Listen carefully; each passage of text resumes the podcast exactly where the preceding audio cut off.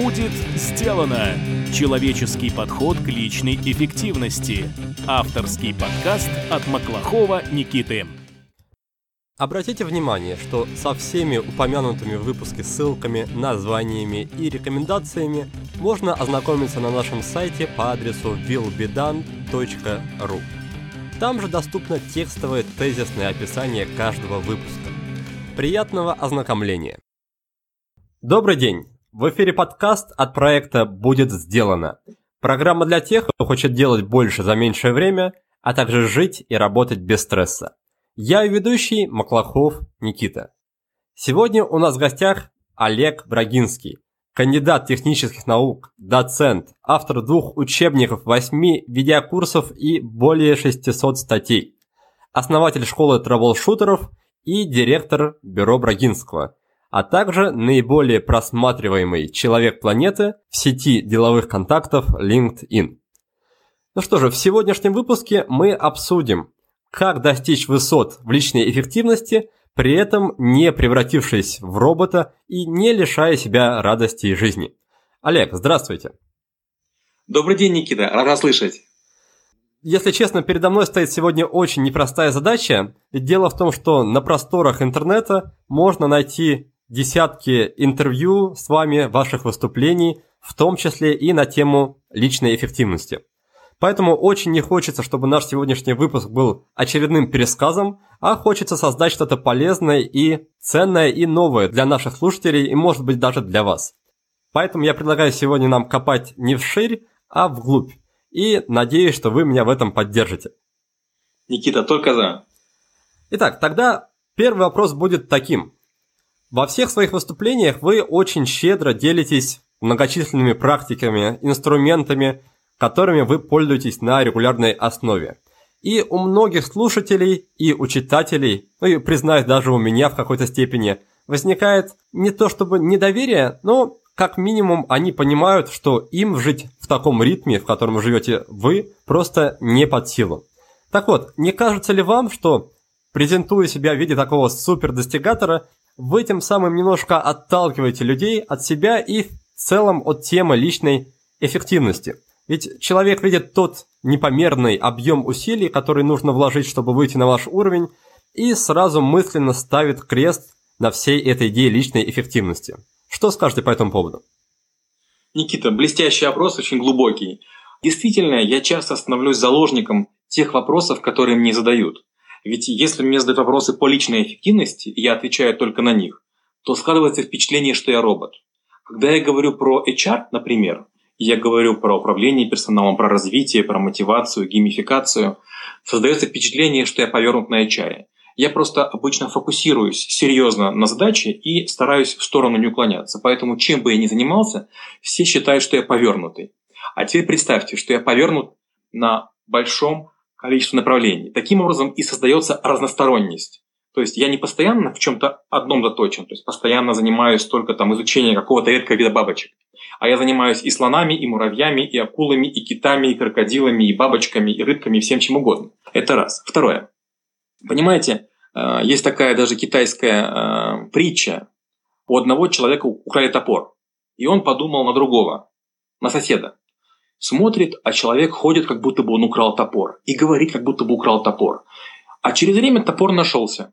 Получается, что если во мне искать э, достигатора и безумного человека, повернутого на эффективности, то вы такого и увидите. Да, может показаться, что топор украл я. Для меня это всего лишь маленькая часть жизни. И от вас в том числе зависит, как меня воспримут читатели. Я отвечаю на те опросы, которые поставлены. Можем сделать вывод, что человек видит то, что хочет видеть, и со мной сегодня беседует не Супермен, не робот, а настоящий живой Олег Брагинский, так? Я бы хотел, чтобы мы этого достигли. Дело в том, что вот люди, которые меня знают, они могут подтвердить, что я не бегаю, я не перемещаюсь с какой-то невероятной скоростью, я не напрягаюсь, не потею. Я просто всегда, когда могу, пытаюсь сэкономить время, ресурсы, усилия, но это не является самоцелью. Самоцель другая. Я выделяю время, чтобы понырять, забраться на гору, чтобы перейти пустыню, чтобы переплыть реку, чтобы побывать в невероятной какой-то пещере. Я экономлю время не для того, чтобы сделать больше, а для того, чтобы больше заниматься тем, что мне нравится. Тогда, пожалуйста, расскажите, за вами последнее время, может быть, долгое время уже закрепилось, я не знаю, как правильно назвать, прозвище, не прозвище, но статус, наверное, гений эффективности. Зачем вообще становиться человеку гением эффективности? Почему бы просто не научиться основным инструментам, облегчающим жизнь, а дальше уже направить свое внимание на какие-то другие области жизни? Зачем вы конкретно копаете вот глубоко-глубоко в личную эффективность? Нет такой самоцели копать именно в личную эффективность. Допустим, те, кто со мной ходит в бассейн, они знают, что я отрабатывал кувырок у стенки бассейна больше тысячи раз. Я учился этому у олимпийских чемпионов, я этому учился по видеозаписям. То есть я отрабатывал конкретный совершенно навык. То есть я умею у стенки бассейна переворачиваться быстро.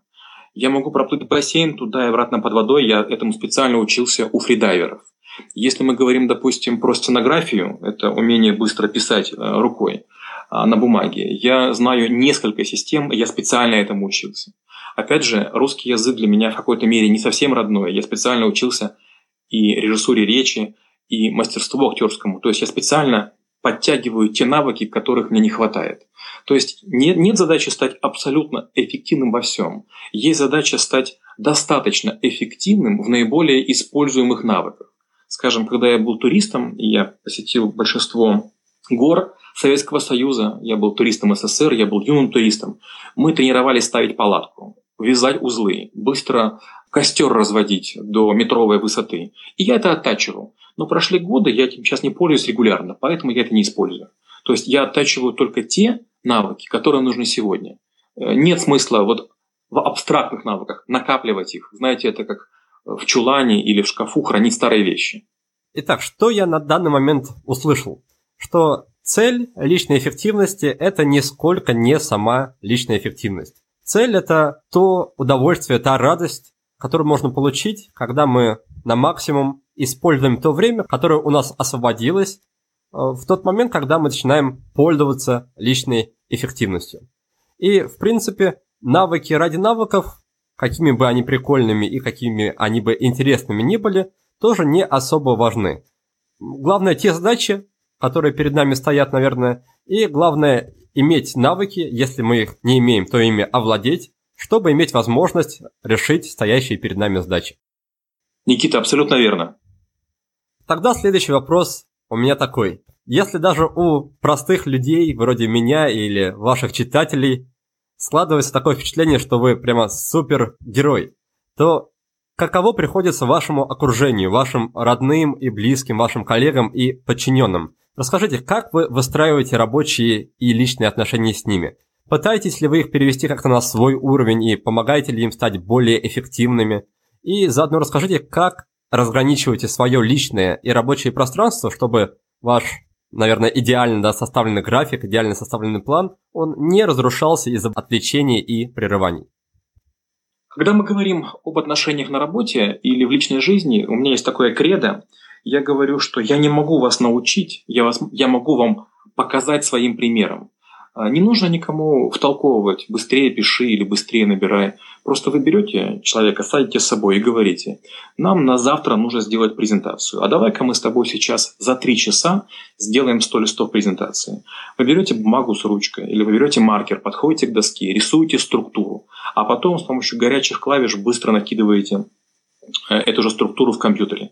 Слепой печатью набираете текст. А, специальными хитрыми способами ищете картинки, скажем, в Гугле. И человек вдруг видит, что работу, которую обычно команда там, из двух человек, трех, пяти делает за неделю, можно делать за три часа, он под впечатлением от этого начинает себя вести иначе. То же самое, когда в школе трэблшутеров я преподаю скоронавыки студентам. Мы изучаем четыре скоронавыка основных. Скорочтение, Э, слепая печать, быстрый счет и стенографию мы изучаем за 10 часов. Я говорю, ну вот очень простой пример. Вот сейчас мы с вами позанимаемся. Вы будете напряженно работать 10 часов. Но, скорее всего, вы придете домой и сможете прочесть еще две книги. Вас будут распирать. То есть появляется энергия. А, знаете, э, я обожаю состояние на работе, когда вот работаешь с командой, и потом все выходите на улицу и вдруг замечаете, что окружающие двигаются слишком медленно. А, большинство моих коллег, мои сотрудники все умели э, экстремально водить машину, то есть проходили контраварийное вождение. А, добровольно изучали скорочтение, скоропечать и так далее. И прямо в мою команду, в нашу команду многие хотели попасть. То есть все понимали, что если поработать в этой команде, то потом это является лучшим э, синонимом слова качество. То есть рецензия никакая не нужна, отзыв никакой не нужен. Ты у Брагинского работал, это круто. То есть ну, у Брагинского словаки не работают. Это с точки зрения работы.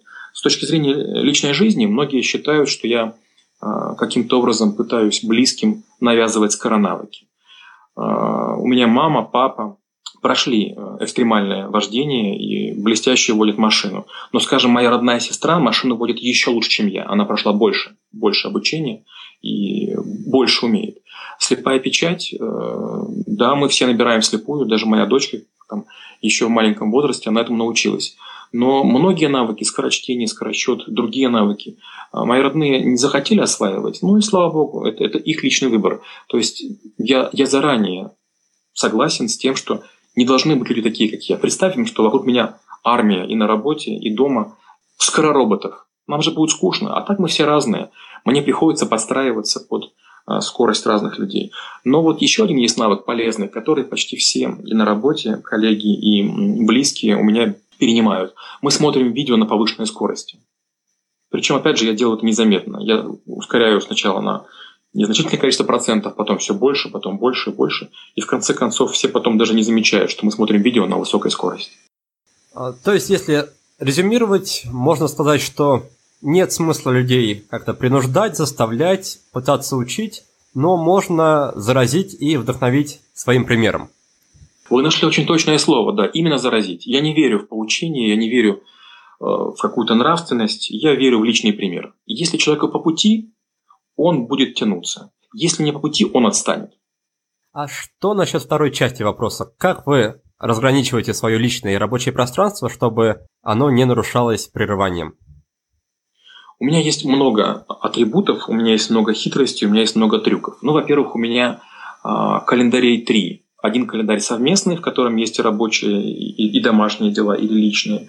И разные люди видят разные календари. Если у меня есть ассистенты или помощники, они видят Э, оба календаря. Мои родные видят календарь э, больше домашний, но там время выделено. Это, конечно, будет, наверное, со стороны страшно и глупо звучать, но я выделяю время для личных дел. Я сам себе назначаю время для, для общения с любимыми и близкими. Я повторюсь, я понимаю, что это страшно звучит, но зато не возникает никаких двухсмысленностей. Если, например, у меня есть театр с любимым человеком, значит, я ставлю в расписание театр. И это время неприкосновенно для, для тех, кто со мной работают, они понимают, что это мое личное время. То есть можно остановить до, после, но, но, но не в это время. То же самое люди, э, которые мои родные, близкие, моя семья, они понимают, что есть блоки времени, которые я даже находясь дома трачу на работу. А у меня есть э, несколько правил. У меня есть кресло, в котором я сижу, когда работаю. И если я в нем сижу, даже в нерабочее время, выходной, это обозначает, что я работаю. Если я сижу в любом другом месте с ноутбуком, это обозначает, что я свободен. То есть я использую маркер территории. Дальше я использую много других маркеров. Например, я использую маркер кофе-чай. Я вообще не пью кофе на, на работе, я пью только чай, а дома я иногда пью крайне слабый кофе с большим количеством молока. А, я использую разные мыла на работе и дома. И таких вот всяких э, фишек много. Я использую разные мышки, разные ноутбуки. То есть дома и в поездках я использую ноутбук сверхлегкий, а на работе я использую сверхмощный. Он, конечно, тяжелый. То есть у меня много есть атрибутов, которые мне напоминают, где я нахожусь. И эти же атрибуты окружающим подсказывают, я сейчас в рабочем режиме или в домашнем. Ведь я могу не только дома работать, я могу и на работе домашний опрос решать. Такое бывает. Чтобы было понятнее нашим слушателям, поясните, вот эти разные мышки, ноутбуки и даже сорта мыла, они помогают вам просто переключаться? То есть для чего они служат? А, а, да, они помогают, с одной стороны, переключаться, а, а во-вторых, они все время э, являются такими напоминателями. Ты дома, ты дома, ты дома, ты дома. Почему? Потому что вот я, к сожалению, чересчур увлекаюсь. И если какая-то есть задача, неважно, личная или рабочая, я могу очень глубоко в нее уходить. И вот мне нужно себя вытаскивать из состояния, в котором я пытаюсь задачу решить. И вот для этого помогают говорю, разные сорты мыла, разные запахи, разные растения, которые находятся в кабинете и дома – ну и в том числе мышки, ноутбуки. Олег, вы упомянули, что планируете отдых, да, в том числе совместный отдых с близкими. А как это воспринимается самими близкими людьми? Может быть, нет ли каких-то обид вроде того, что ты идешь со мной в театр, потому что только вот по расписанию, да, ты этого не хочешь, но идешь, потому что там назначил, например. Нет ли такого? Тут важно уметь э, научиться разговаривать. Вот я ведь мысли сейчас выражаю прямо, и поэтому может показаться, что я действую чересчур примитивно. Но, среди прочего, я знаю этикет, основы коммуникации, я знаю много языков, я, я учился психологии. То есть с вами я разговариваю вот честно отвечая на вопрос. Но, естественно, когда я общаюсь с людьми, я не действую топорно и чересчур прямолинейно. Я говорю тактично. Давай, допустим, сходим в театр. Вот э, какой день тебе был удобен? Ну, допустим, мне говорят, вот такой-то день удобен. А что бы мы хотели посмотреть? А вот такое произведение. Я могу покупать билеты? Мы договорились. И мы назначаем, получается, дату, назначаем время, выбираем спектакль. И когда билеты куплены, то уже больше говорить не о чем. То есть мы идем потому, что есть билеты, а не потому, что выделили время. Так понятнее, да, спасибо. Еще вы упомянули про то, что у вас есть отдельные календари, да, для каждого направления, можно сказать. Одни календари для близких, другие для ассистентов, там, третьи для себя. А как они между собой синхронизируются? То есть как это решено, реализовано технически? Часто, когда мне такие вопросы задают, ожидают, что я расскажу какие-нибудь чудеса про, про компьютерные технологии. Я являюсь умеренным компьютерным гиком, то есть я гоняюсь за мощными процессорами, я гоняюсь за мощной памятью, я гоняюсь за сверхлегкими устройствами, но я стараюсь быть старомодным с точки зрения работы с гаджетами. Я глубоко уверен, что я лучше думаю с бумагой и ручкой, когда работаю от руки, чем когда я работаю за клавиатурой или тем более на, на смартфоне. Поэтому я использую обычные Google календари просто с разным уровнем доступа и разной синхронизацией. То есть ничего волшебного и хитрого в этом нет. Да, так стало понятнее, спасибо. Давайте продолжим тогда обсуждение про работу и отдых. Расскажите, как вы выстраиваете свой рабочий день? Работаете ли вы больше дома или больше в офисе? И есть ли у вас какие-то определенные циклы работы и отдыха? Э, есть несколько хитростей. Первая э, хитрость состоит в том, что все время, когда я не отдыхаю, я работаю. То есть, когда передо мной нет любимого человека там, или моего родственника, когда я не читаю книгу или не смотрю телевизор, моя голова, как правило, нацелена на решение рабочих проблем я проблемы имею на бумаге, то есть я их перечисляю, приоритизирую, отвожу какое-то время, и я над ними думаю. Моя задача их точно сформулировать, декомпозировать и понять, что я буду делать. То есть э, я не, не постоянно гоняю мысли в голове, вот сомневаясь или думая, я пытаюсь задачу разрезать на кусочки, каждый из которых будет подъемен для меня или для моих, для моих помощников, для моих, для моих коллег. В этом э, первая хитрость. Вторая хитрость – это то, что я не, не даю задачам наслаиваться или друг друга перебивать. То есть я в себе выжег многозадачность, я занимаюсь в один момент времени только одним делом. Только одним делом. Поэтому, когда я работаю, телефон перевернут вниз экраном, поэтому, когда я думаю, ноутбук закрыт, то есть ни, ни телефон, ни офисный телефон, никакой мессенджер меня прервать не могут.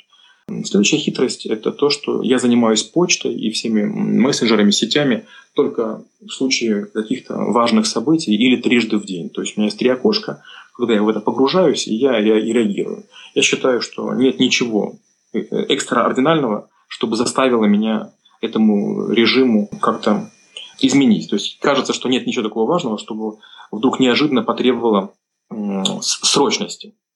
Дальше у меня такая есть хитрость, я стараюсь максимум э, дел проговаривать. То есть я не трачу время на написание писем, инструкций, положений, регламентов. Я стараюсь разговаривать с человеком. Я подбираю лучшего исполнителя, рассказываю ему задачу и обязательно объясняю ему идеальный, конечный, ожидаемый результат. То есть что я хочу увидеть.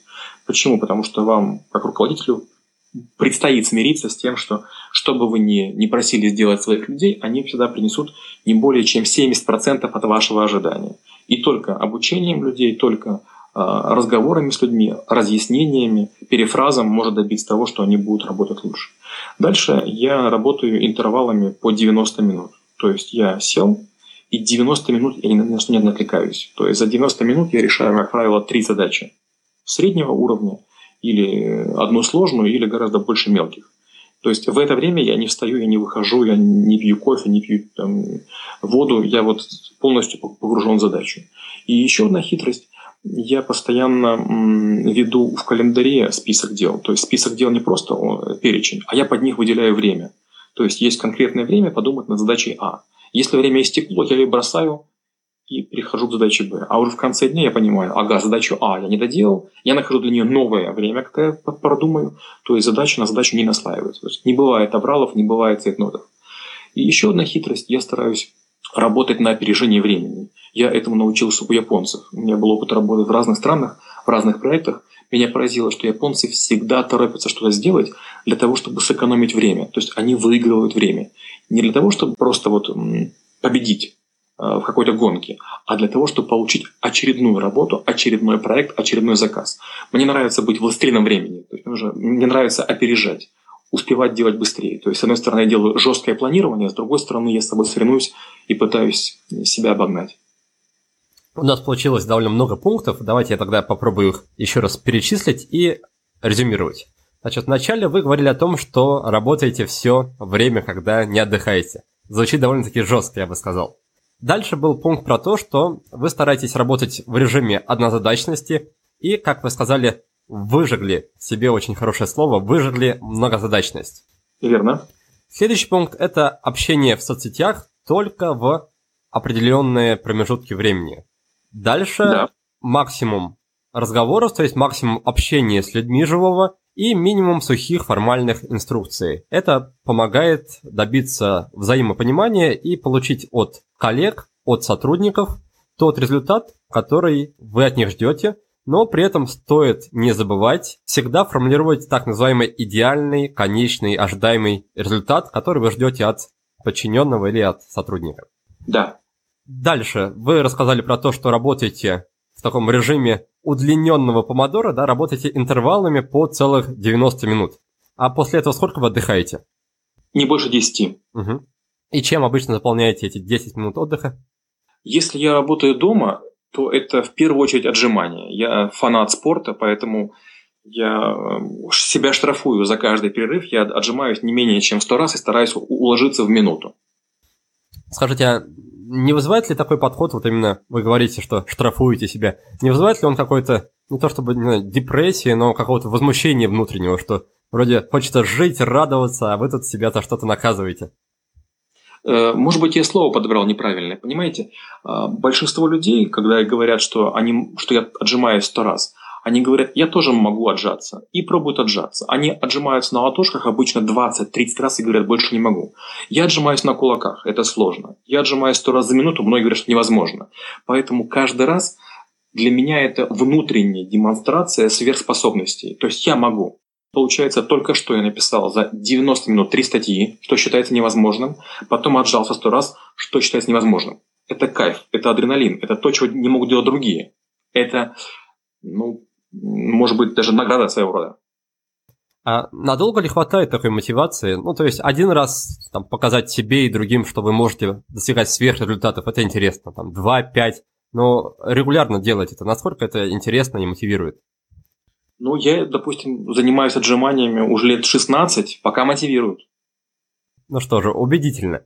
А, тогда вернемся к нашему списку. Мы остановились на том, что вы работаете интервалами по 90 минут, потом отдыхаете 10 минут и стараетесь время перерыва заполнить физической деятельностью и конкретно отжиманиями. Дальше был тезис про то, что вы стараетесь вести список дел с выделенными временными блоками под каждую задачу, и тут у меня встает вопрос. Но ведь очень часто бывает так, что все идет не по плану. Не страдает ли от этого ваши задачи и нет ли внутреннего ну, беспокойства, что кто-то вмешивается или что-то внешне вмешивается в ваши идеально построенные планы? Для этого есть две хитрости. Когда я работаю дома, я говорил, есть кресло, в которое, которое считается рабочим, и я переворачиваю мобильный телефон, и он не звенит. То есть ко мне достучаться невозможно родные и близкие понимают, что ко мне подходить нельзя, потому что я работаю, а дозвониться невозможно. А на работе я использую дверь. Если дверь открыта, ко мне можно заходить. Если дверь закрыта, заходить нельзя. Но обычно мои ассистенты и коллеги знают времена, в которые я бываю для них открыт. Я оставляю окошки. То есть вы планируете временные блоки не впритык, но с учетом, возможно, каких-то неучтенных ситуаций? Я примерно процентов 15 времени оставляю на, на то, что я буду другим помогать. У меня даже есть такая хитрость, я никому еще не рассказывал ее. Она называется «сначала загрузить работой других». То есть, когда я прихожу на работу или когда даю работу команде, я убеждаю, что у каждого есть работа. Потому что если у кого-то не будет работы, человек из чувства ответственности ко мне придет или позвонит или напишет и скажет, а чем мне заниматься. Поэтому сначала я раздаю работу всем окружающим и потом только начинаю работать сам.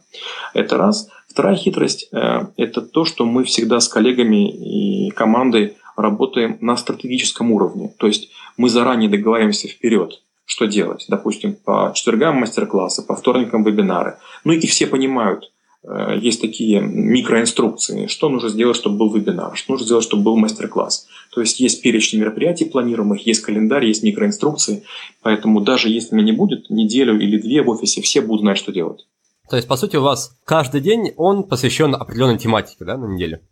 Не только каждый день э, и не только тематики. Вот даже в социальных сетях. У нас же большое количество страниц в социальных сетях. Есть личные страницы, есть школа трэблшутеров, есть бюро Брагинского. Мы же работаем на большом количестве языков. И э, есть официальные страницы, есть видеопередачи, которые мы ведем, подкасты, вебинары, мини-вебинары. Ну, есть онлайн-трансляции школы. Э, получается, что каждый день у нас есть некий набор активностей, но мы всегда заранее проговариваем, как это происходит. Хорошо, и последний пункт, который вы перечислили в своем списке, это работать на опережение времени.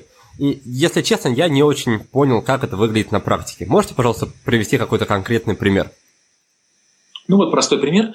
Я ежедневно пишу одну статью. Ну вот я взял для себя такое обязательство писать по одной статье. Почему это важно? Потому что, во-первых, написать статью для большинства журналистов это тяжелый труд.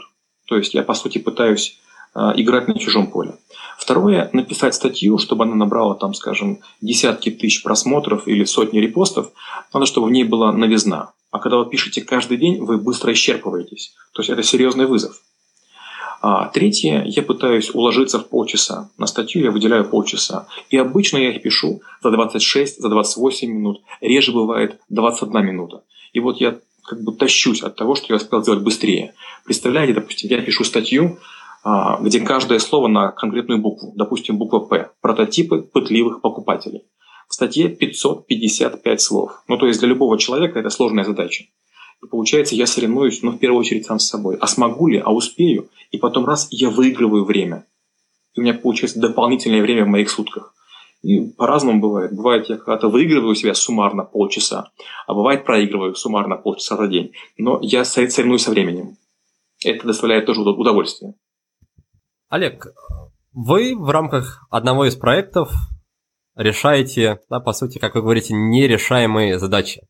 Я с нерешаемыми задачами в жизни не сталкивался, но даже я знаю, что некоторые вопросы по работе, они имеют свойство очень сильно погружаться в голову, да, и не давать расслабиться целый день. То есть волей-неволей мы продолжаем думать над ними и во время работы, и даже после работы.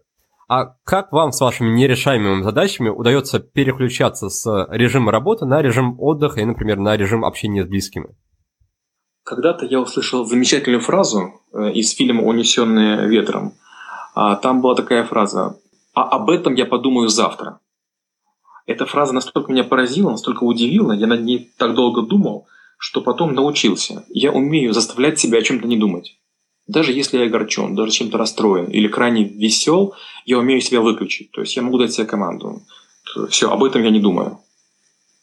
А насколько такой подход эффективен именно для нерешаемых задач? Ведь, насколько мы все знаем, там, великие открытия там, Менделеева, Ньютона были совершенно как раз по той причине, что люди непрерывно да, фокусировались на одном вопросе и думали, думали, думали, пока их не настигало озарение. Как у вас это работает и как вы приходите к озарениям ваших нерешаемых задачах? К моему большому счастью, э, когда я учился в Киевском политехе, я занимался искусственным интеллектом. И у меня одна из диссертаций как раз посвящена искусственному интеллекту. Мы много изучали тому, как работает мозг. И мы проводили бесчисленное количество экспериментов. Что я узнал из этого? Я узнал, что большая часть мыслей, которые есть в нашей голове, они крутятся бесцельно. То есть мы одно и то же крутим, мусолим многократно. Есть даже для этого специальные сложные термины. То есть процентов 98 времени мозг занимается перевариванием а, ранее сгенерированных идей. Поэтому от того, что вы будете дольше над задачей думать, вряд ли будет лучше мысль, лучше будет идея. Наоборот, если вы будете чаще переключаться, если вы научите свой мозг в задачу входить в состояние свежести, то всякие побочные воздействия после вкусия предыдущих задач, э, вы с кем-то поговорили, вы книгу прочли, вам может дать свежие идеи. Бесконечное блуждание в потемках своего разума без новых вводных не, не дает новой, новой креативности, не возникает решения. А может быть, вы поделитесь какими-то конкретными техниками, которые позволяют вам переключаться и Э, по сути, очищать голову от старой, старой информации, от старых задач? Таких техник много, их несколько. Но вот одна из простейших – это умыть лицо или руки. Вот я, когда мою лицо или мою руки, я вот для себя как будто бы финализирую предыдущую задачу. Есть такой термин, называется wrap-up его используют в колл-центрах. Wrap-up – это закончив разговор с клиентов, записать э, некие, некие данные в CRM и потом о клиенте забыть. Вы начинаете новый телефонный звонок. Вот то же самое делаю я. И стимулом для этого является, например, встать из-за стола или отжаться, или помыть руки, то есть сделать, сделать переключение. Это первая хитрость. Вторая хитрость – это кардинальным образом сменить э, род деятельности. То есть, если, например, я занимался программированием, то вторая задача очередная не должна быть программированием она будет, допустим, про работу с текстом или про проектирование. Потому что если вы будете заниматься а, близкими видами деятельностями, то шлейф предыдущие задачи, конечно, вас будут преследовать. А когда вы только что готовили яичницу, а потом марафон побежали, то у вас навыки яичницы в марафоне не пригодятся. Отлично, я услышал сразу три даже техники и позволю себе их повторить. Значит, чтобы эффективно переключаться между задачами, чтобы мысли о прошлой задаче вас не беспокоили, можно сделать одно из трех вещей. Во-первых, можно выгрузить задачу из головы, то есть написать все свои мысли, которые у вас были на тот момент, на бумагу и таким образом очистить голову. Второй вариант – это сформировать какой-то ну, ритуал, по сути, для переключения. Например, можно, как советует Олег, помыть руки или умыть лицо, по сути, здесь действие не важно. Главное, чтобы оно постоянно повторялось для вас и служило для вас признаком того, что предыдущая задача закончена и началась следующая. Ну и третий, наверное, самый эффективный прием – это полностью поменять род деятельности. Если вы работали над какой-то сильно интеллектуальной задачей, то попробуйте в ближайшее время поработать там, мышцами и телом, да, и наоборот. Олег, тогда расскажите, пожалуйста, вот вы сказали, что работаете почти все время, когда не отдыхаете. А в цифрах сколько получается? Сколько за у вас получается рабочего времени? Э, если честно, то цифры, конечно, ужасающие, сам ими пугаюсь, но обычно часов 16 получается. В первую очередь за счет сна. Я стараюсь не очень много спать, потому что раннее время, вот скажем, Э, с 6 утра до 10 утра – это время, как правило, когда я никому не нужен. Народ находится или в пути, или пьет кофе. А я стараюсь жить возле работы для того, чтобы вообще не тратить время на перемещение. И максимум работы проводить дома или из удаленных офисов, чтобы э, не проводить время в дороге. Если честно, ожидал услышать какой-то такой страшный ответ – и в связи с этим резонный вопрос, а зачем тогда эффективность? То есть обычно люди осваивают эффективность, чтобы работать меньше или работать только над важным, чтобы у них оставалось время на что-то еще. Как обстоят дела в вашем случае? То есть зачем тогда пытаться стать эффективнее, если вы все равно целый день работаете? Тут будет целая гроздь ответов. Первое, потому что ко мне обращаются люди, ожидая, что я буду экспертом в математике, в физике, в химии, в биологии, что я буду разбираться в fashion-ритейле, в новых технологиях, в инновациях. То есть ко мне постоянно приходят люди, которые всю жизнь занимаются чем-то одним. И таких людей, спектр этих людей очень большой, очень широкий. Каждый из них ко мне приходит говорить о своих профессиональных вопросах. То есть, если ко мне приходит безопасник, он проработал, допустим, в системе безопасности лет 15-20, а до этого был милиционером или работал в другом силовом ведомстве, и он со мной собирается говорить на равных. То есть мне за мою жизнь нужно прожить 50 жизней крутых специалистов. Многие из них даже не подозревают, что я не являюсь специалистом в их индустрии. Они читают мои статьи про Big Data и говорят, вау, ты так глубоко рубишь, а ну-ка давай поговорим. И какая-то крупнейшая компания международная присылает ко мне специалистов, которые занимаются только этим полжизни. Получается, что мне нужна эффективность, чтобы за мою жизнь успеть нахвататься знаний, навыков и премудростей как, как большому количеству людей амбициозная цель, а как вы решаете, что пришло время отдохнуть? Ведь если вы живете за 50 человек, то всегда есть новые задачи, новые проекты. Как вы выделяете время для отдыха не плане похода в театр, а для чего-то долгосрочного, например, для отпуска на неделю или на две недели? Ну, во-первых, я планирую отпуск по очень простому признаку. Я стараюсь отдыхать э, в те периоды, когда я не могу быть полезен людям. Например, в майские праздники. На наших территориях я не могу быть полезен. В новогодние праздники я большинству планеты не могу быть полезен. То есть я стараюсь отдыхать тогда, когда другие отдыхают, когда, скорее всего, задач не возникнет. Это первая хитрость. Вторая хитрость. Я так же, как экстремально работаю, так же экстремально отдыхаю. То есть, если я, допустим, ныряю, то это там какая-нибудь голубая дыра в Белизе. Если я восхожу на гору, это, допустим, там базовый лагерь Эвереста. Если я делаю рафтинг, то это где-нибудь там по, по черной реке Нигер в Чаде. Э, если я иду там какую-то пустыню, то это Виктория. То есть, если вы нырнете на глубину, если вы увидите кита, если вы увидите китовую акулу, если вы увидите пингвинов или нарвалов, вы в секунду счастливы потому что это редкие животные, это крупные животные. То есть вы заранее спланировали, это прям целая система. Там вас забирает вертолет, там яхта, там следят со спутника, где там эти животные плывут, едут или там еще что-то. И вдруг все складывается в одной точке. Вы ныряете, и под вами прямо китовая акула. Или вы погружаетесь сквозь туннель во, во, во льду, и прямо под вами плывут нарвалы. Получается, что вот так же, как планировать работу, так же можно планировать и отпуск. То есть вы можете сделать так, что в нужном месте соберутся те элементы природы или животных, которые вам нужны. Это вопрос планирования. Таким образом, рецепт поддержания такого интенсивного ритма жизни, как у вас, Олег, это работа на максимум и отдых тоже на максимум. Да, например, вот я продолжу еще про отпуск. Я всегда стараюсь, чтобы э, я отдыхал на вилле при гостинице. Почему? Потому что и, и кормят своевременно, и убирают часто. И обязательно должен быть бассейн. То есть в метре от э, меня должен быть бассейн. Не общий бассейн, до которого нужно идти, там лежаки занимать, а бассейн должен быть мой, свой, большой. Чтобы я в любую секунду поработал, нырнул, поплавал, что захотел, то и сделал. Массаж тоже на вилле. То есть ко мне приходят и делают массаж. Заказ еды тоже на виллу. Опять же, в этом есть хитрость. Когда вы в ресторан идете, вы кого-то ожидаете вы, э, там, может быть, будете чем-то недовольны. А когда вы заказываете на виллу, как правило, и порции больше, и внимание только вам. То есть приходят два человека, накрывают вам на стол, они заняты только вами. То есть вы не теряете время, и вы получаете стопроцентное внимание. Таких хитростей очень много. То же самое э, переезды. Только трансферы индивидуальные. Чтобы никакие другие гостиницы не заезжать, чтобы никого не ожидать. Вы сели в машину, с вами водитель, с вами гид, говорят только для вас и везут только вас. Вы не теряете ни секунды.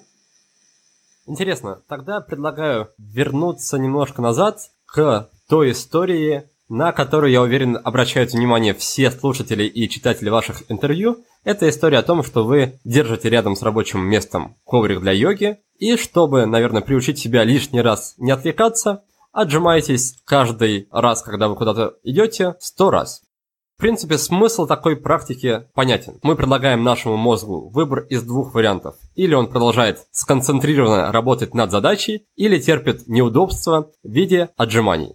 И нас, конечно же, устраивают в той или иной степени оба варианта. Но вопрос такой, не возникает ли тут обратного эффекта? Например, работать мы уже закончили или отвлеклись, но отжиматься у нас как-то нет настроения и вроде как надо, ведь себе пообещали. Поэтому мы там сидим и прокрастинируем, смотрим YouTube, там листаем котиков. Как вы поступаете и что скажете на этот счет? Это, конечно, будет э, крайне голословно, но может только спросить людей, которые меня знают. У меня не бывает такое, чтобы я чего-то не хотел работать. Я все делаю с радостью. Даже мыть посуду в армии или, не знаю, там, мыть казармы в армии – это тоже радость. Ведь это же вопрос того, как вы к чему-то относитесь. Ведь э, есть два варианта. Вариант первый – мучить себя отжиманиями или мытьем там, двух тысяч метров квадратных в казарме. А другой вариант – это быстро сделать и быстро об этом забыть.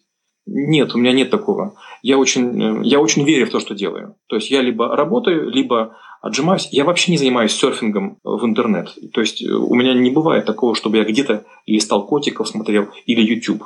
Меня обычно надо уговаривать прочесть что-нибудь в интернет или посмотреть ролик. Нет, я не могу на тратить время, мне жалко его. Я лучше создам новое, чем буду смотреть чужое. Хорошо, тогда резонный вопрос. Как научиться получать радость от порой простых и не очень комфортных вещей, вроде отжимания или мытья посуды, или мытья полов в казарме? Как научиться получать радость от этого?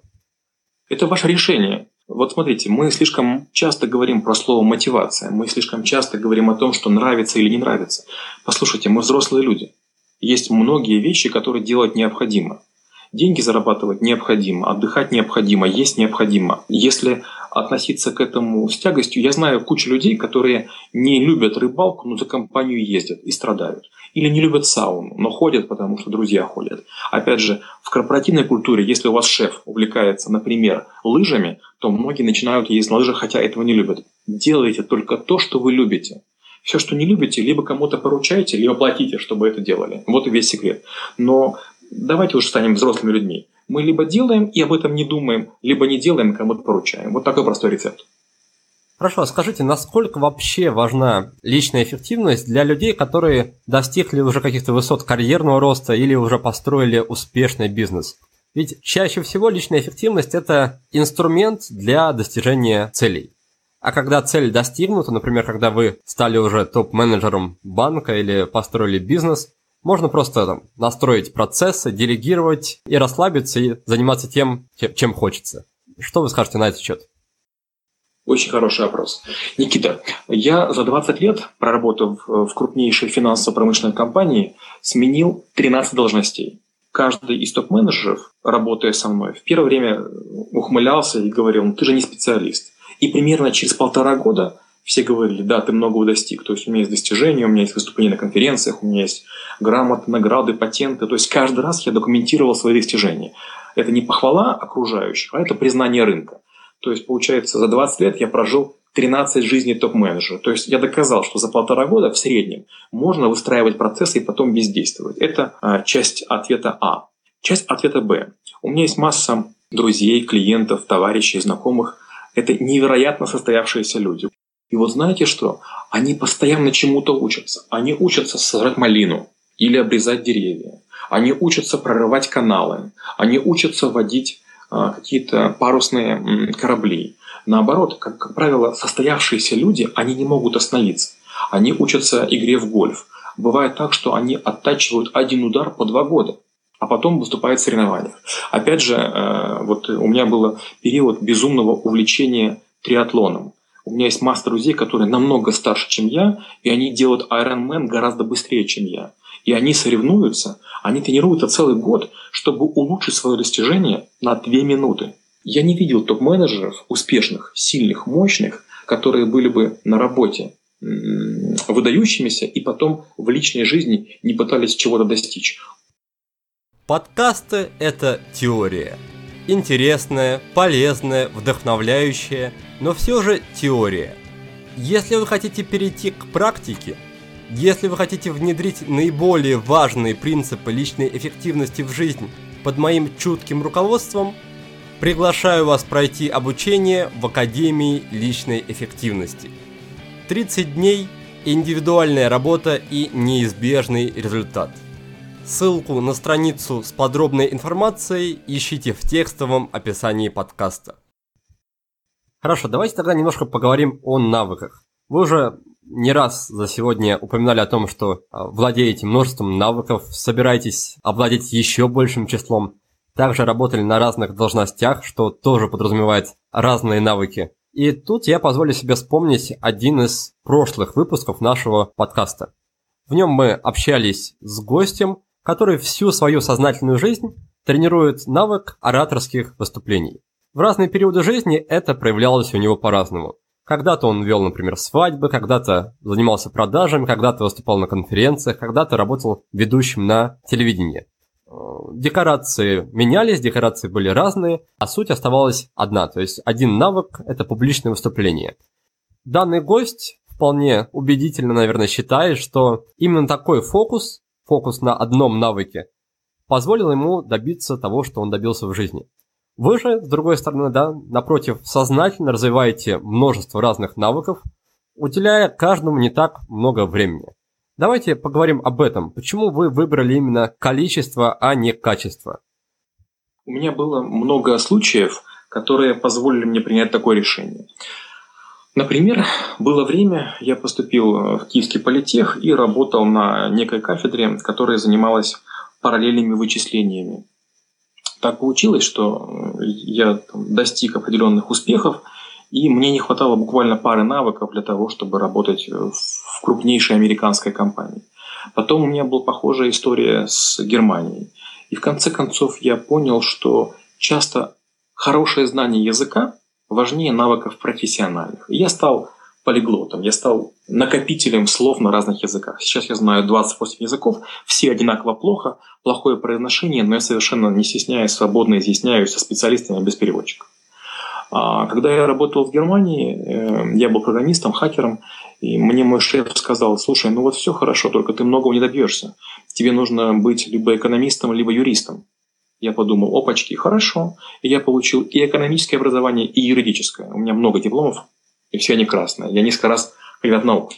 И часто, когда возникает некая ситуация, оказывается, что совокупность необходимых навыков есть у меня. Другой пример. Было время, я работал телохранителем.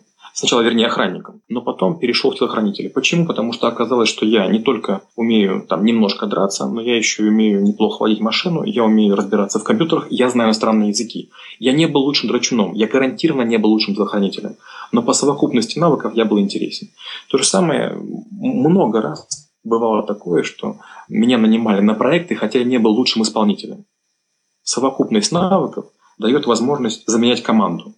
Одно дело, когда вам нужно пять человек, а другое дело, когда у вас есть человек, который говорит на пяти языках.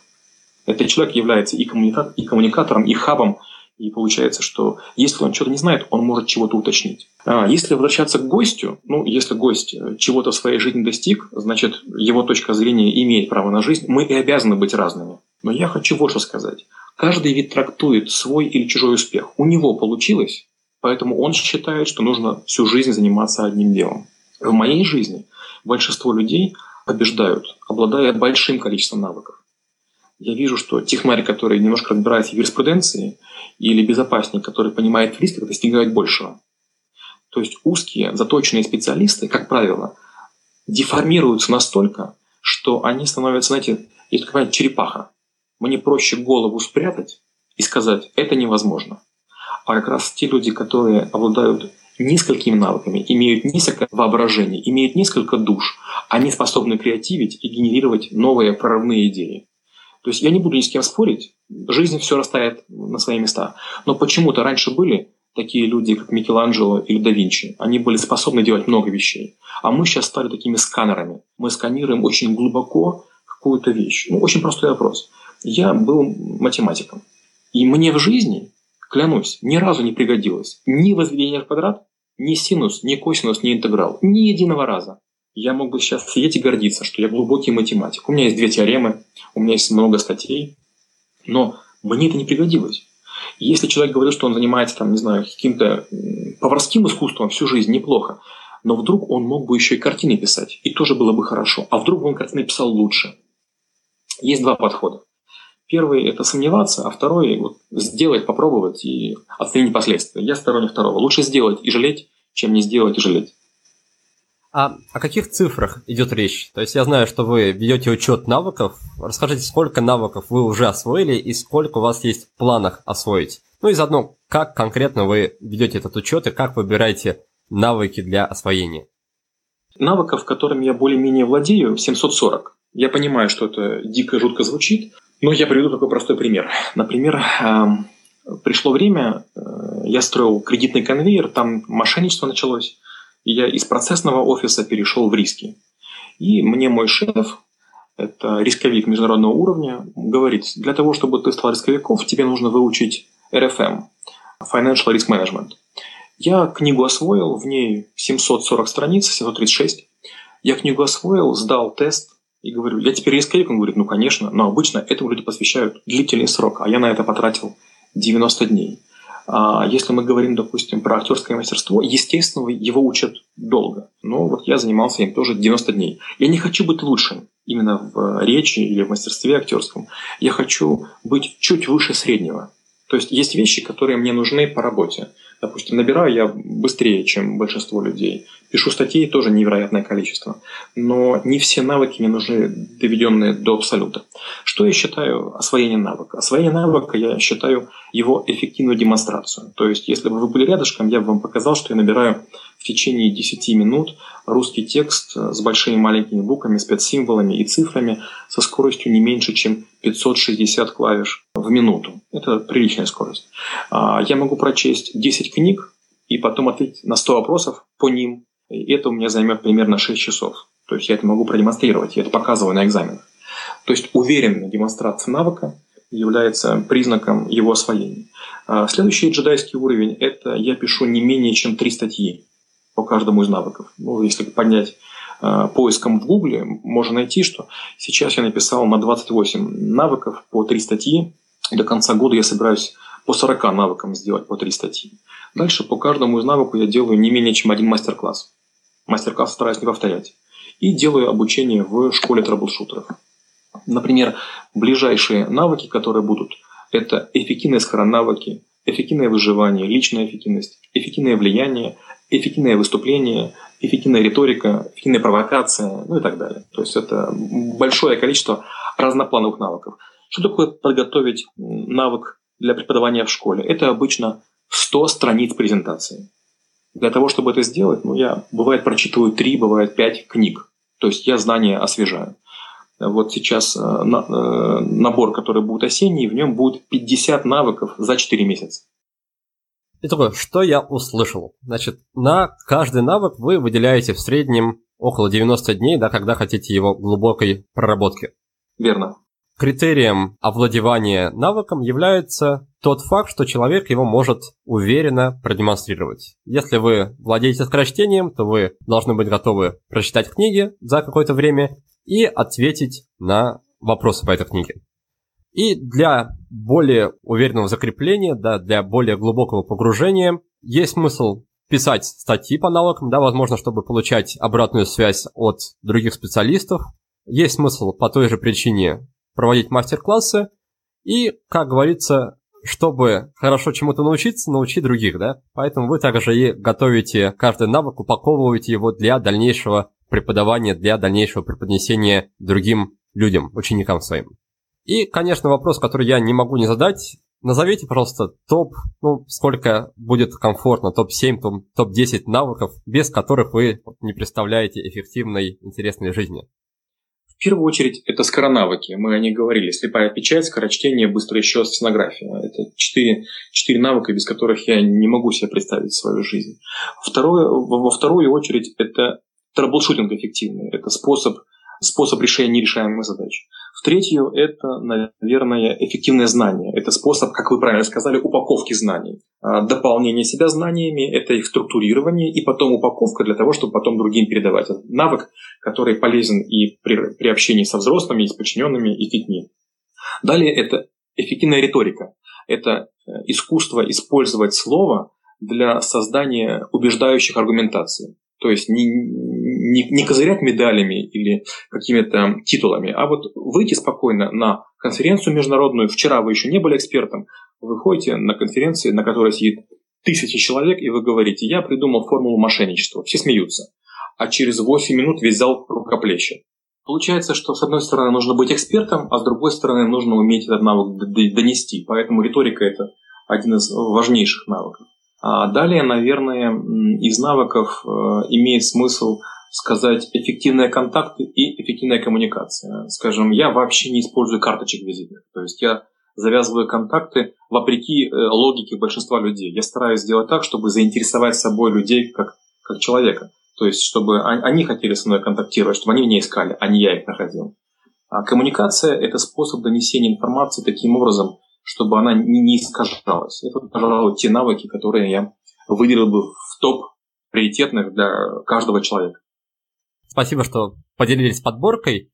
И смею предположить, что раз вы освоили уже более 700 навыков, у вас, наверное, есть какой-то шаблон, какой-то стандартный алгоритм по освоению нового навыка. Пожалуйста, поделитесь им, расскажите, что нужно знать, делать человеку, чтобы быстро, максимально быстро и эффективно освоить любой новый навык. Первое – это поставить себя в зону, я называю это зону смерти или в зону обязательного исполнения. То есть через 90 дней, что бы ни случилось, я должен иметь некие KPI, по которым я определю, что навык освоил. Например, если, например, я приду пример риторики, я должен освоить риторику. Значит, через 90 дней я должен найти возможность себе это подтвердить. Поэтому первое, о чем нужно думать, это каким образом доказать, что вы стали лидером. Вот, например, один из навыков э, я хотел стать в LinkedIn номер один. То есть я хотел на планетарном масштабе показать, что можно стать уникальным человеком. Я потратил на это 90 дней, 763 э, эксперимента, много раз переписывал профиль на 11 языках и в конце концов стал. Потом смотрю в линейку, да, я первый. То есть среди тех людей, которые топ-вью, топ-топ топ-коннектор. То же самое в риторике. Значит, нужно прийти в аудиторию наиболее искушенную в этой, в этой сфере. Это могут быть или управленческие бои, или это могут быть какие-нибудь дебат-клубы. И нужно задвинуть такую речь на спорную тему, причем желательно так, чтобы было очевидно, что доказать это невозможно. И потом сделать так, чтобы все с вами согласились. То есть вы должны заранее придумать, а что же будет проверкой того, что вы достигли этот навык. Дальше я изучаю историю, то есть я пытаюсь посмотреть Древний Египет, Рим, Греция, Средневековье, э, кто были лидеры, какие были мнения, как другие науки смотрели на, на этот навык. Далее я выхожу в LinkedIn и ищу э, человек 5-10 тех людей, которые считаются сейчас экспертами. Э, прочитываю несколько книг. После этого я беру лист бумаги и набрасываю от 7 до 11 пунктов по моему мнению, риторика это. Ну и там формальная логика и там другие какие-то вещи нанизываю. После чего каждую из этих задач я осваиваю там по полторы-две недели. Вот и все. То есть ничего сложного. Что ж, тогда попробую повторить, какой же у нас получился алгоритм освоения практически любого нового навыка. Для начала стоит поставить себя, как называет это Олег, в зону смерти. Что это значит? Это значит дать себе обязательство, да, через 90 дней продемонстрировать, ну, через какое-то время продемонстрировать свои умения, причем в максимально, так сказать, агрессивной среде. Да? Если это э, демонстрация навыков ораторского мастерства, то она должна проходить перед людьми уже искушенными и также опытными экспертами в этой сфере, чтобы обратная связь, которую вам предоставят, она была, если не жесткой, то как минимум объективной. Второй пункт, которым стоит заняться, это изучить историю, то есть изучить, как раньше люди развивали этот навык и как его проявляли в своей жизни. Следующий шаг – это составить список экспертов, например, на основе социальной сети LinkedIn, то есть людей, которые считаются признанными лидерами в использовании данного навыка. И также составить, возможно, на основе их рекомендаций, список книг, небольшой список книг, который полностью раскроет тему этого навыка. Ну и, конечно же, список это стоит прочесть. И последний шаг – это, наверное, правильно будет назвать декомпозицией навыка. То есть нужно разбить навык на составляющие и начинать проработку каждой этой составляющей. Я правильно уловил алгоритм, Олег? Абсолютно верно. Я называю его рыбий скелет. То есть я нахожусь в хвосте. Нужно представить голову, потом основной вот скелетик и основные косточки. И потом по этим косточкам как будто бы наращивать мышцы. Вот что я упустил? Я упустил то, что обязательно практическое освоение, потому что часто мы э, знаем теорию, но не пробовали. Нет, нужно прямо пробовать каждый поднавык и, и навык прямо вот именно в реальной жизни. То есть, если вы 90 дней будете сидеть затворником в своей пещере, а потом выйдете на люди, скорее всего, вы не сможете произвести стоящую речь. А если вы многократно речь прорепетируете перед ребенком, перед мамой, перед любимым человеком, перед друзьями, перед врагами, а потом пойдете в клуб дебатов, например, у вас больше шансов. То есть еще важная черта, которую я, к сожалению, упустил, это практическое освоение навыка. Да, это важное замечание, то есть навык должен осваиваться не как-то изолированно, не искусственно, а максимально приближенно той обстановке, в котором он предполагается, что будет использовать. Если вы собираетесь в будущем выступать перед людьми, и для этого вам нужен навык ораторских выступлений, то старайтесь в процессе обучения уже выступать перед людьми. Ну что же, на этом наш подкаст постепенно подходит к концу, и пришло время для нашей постоянной рубрики, в которой я задаю гостям сразу три небольших вопроса. В рамках этой рубрики я узнаю у гостей книгу, сервис и привычку, так или иначе связанные с личным развитием и с личной эффективностью. Олег, пожалуйста, поделитесь со мной и со слушателями подкаста для начала книгой, которая так или иначе связана с личной эффективностью и которая произвела на вас большое впечатление. Не обязательно это будет деловая книга, возможно, художественная. Главное, чтобы она вот была близка и интересна именно вам. Это Сунзы «Искусство войны». Эта книга эффективна в том, что она очень коротка. Она эффективна в том, что мысли ее глубоки. Она эффективна в том, что есть только два состояния – мир или война. Или мы бизнес делаем, или мы сюсюкаем. Отлично. Емкая и четкая рекомендация. Я думаю, что книга будет такая же емкая и четкая, и, конечно же, стоит ее изучить. Теперь мы переходим к приложению, сайту или сервису, то есть любому программному продукту, который делает вашу жизнь проще. Такой сайт есть, он называется Хрономер. Это сервис, э, небольшое окошко, куда вы помещаете текст, и он показывает, какова длительность этого текста. Ко мне часто обращаются и говорят, напиши, пожалуйста, некое выступление, некий текст, некий подкаст длительностью 5 минут. Я добиваюсь того, чтобы это было ровно 5 минут и ни секунды меньше, ни секунды больше. Мне помогает хрономер. И напоследок у нас осталась привычка. Такая привычка, которая, если все другие привычки убрать, от нее бы вы ни за что не отказались. Это честность. Потому что если я чего-то не хочу делать, я говорю, что я это делать не хочу. Если я не умею, я говорю, я не умею. Если я не верю человеку, я с ним расстаюсь. Спасибо, что поделились. И у нас получилось следующее. Во-первых, книга – это искусство войны. Автор ее Сунь Цзы. Во-вторых, сервис – это сервис, если я не ошибаюсь, называется хрономер, который позволяет составить текст, который будет занимать четко отведенное время на его произношение или на выступление с помощью этого текста. И третья у нас привычка – это абсолютная честность перед собой и перед другими. Никита, все верно. Отлично, Олег, тогда на этом мы будем прощаться. Спасибо вам за увлекательную беседу и желаю, чтобы на вашем пути попадалось как можно больше интересных, увлекательных и, может быть, на первый взгляд, нерешаемых задач. Ведь хоть я и не являюсь трэблшутером, но я прекрасно понимаю, что нет ничего приятнее, чем справиться с той задачей, которую все вокруг считают невозможной. А нашим слушателям желаю в погоне за личной эффективностью не забывать о человечности, не забывать о простых радостях жизни и не забывать, что все эти вещи, вся личная эффективность, все навыки служат всего лишь одной целью – сделать нас более счастливыми. Вы прослушали очередной подкаст от проекта «Будет сделано». Чтобы вы могли извлечь из него еще больше пользы, я оформил для вас специальный бонусный документ. В этом документе в очень удобном и красивом виде собраны все самые главные рекомендации от наших гостей по каждому выпуску. Напишите нам пару приятных слов на странице подкаста в iTunes – или опубликуйте ссылку на подкаст на своей странице в любой из социальных сетей, а после этого напишите мне в личные сообщения или на почту, и я буду рад отправить вам этот бонусный документ. Также не стесняйтесь присылать мне свою обратную связь, вопросы, идеи и комментарии. А я, в свою очередь, приложу все усилия к тому, чтобы каждый выпуск был интереснее и насыщеннее предыдущего. Оставайтесь с нами, и все самое важное в жизни будет сделано.